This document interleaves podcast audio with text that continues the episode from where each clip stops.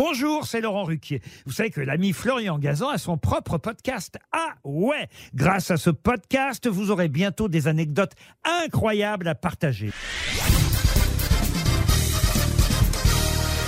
Salut, c'est Florian Gazan. Dans une minute, vous saurez ce qu'Isabelle Adjani est la seule à avoir réussi de toute l'histoire du Festival de Cannes. Ah ouais Ouais, et si elle est restée dans les annales du plus célèbre festival du monde, ce n'est pas pour une raison, mais carrément pour deux. Ah, Isabelle Adjani ne fait décidément jamais rien comme les autres.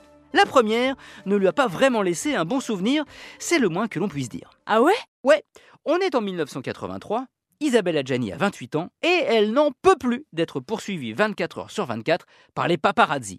À l'époque, c'est la plus grande star du cinéma français. Alors, pour manifester son ras-le-bol, Isabelle Adjani, en compétition pour le film L'été meurtrier, sort de son hôtel canois avec un grand parapluie qu'elle met devant son visage dès qu'elle aperçoit un appareil photo et refuse de participer au traditionnel photocall pour le film.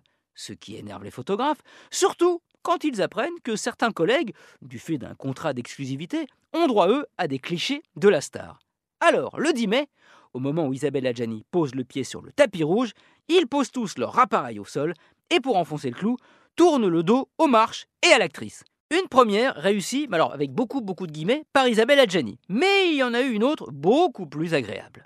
Ah ouais. Ouais, deux ans plus tôt, en 1981. Isabelle Adjani est dans la sélection canoise avec le film Quartet de James Ivory, mais aussi avec Possession d'Andrés Zulawski.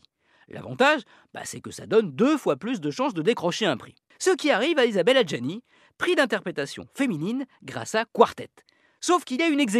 Eh oui, le jury a décidé d'attribuer aussi ce prix à Isabelle Adjani pour Possession.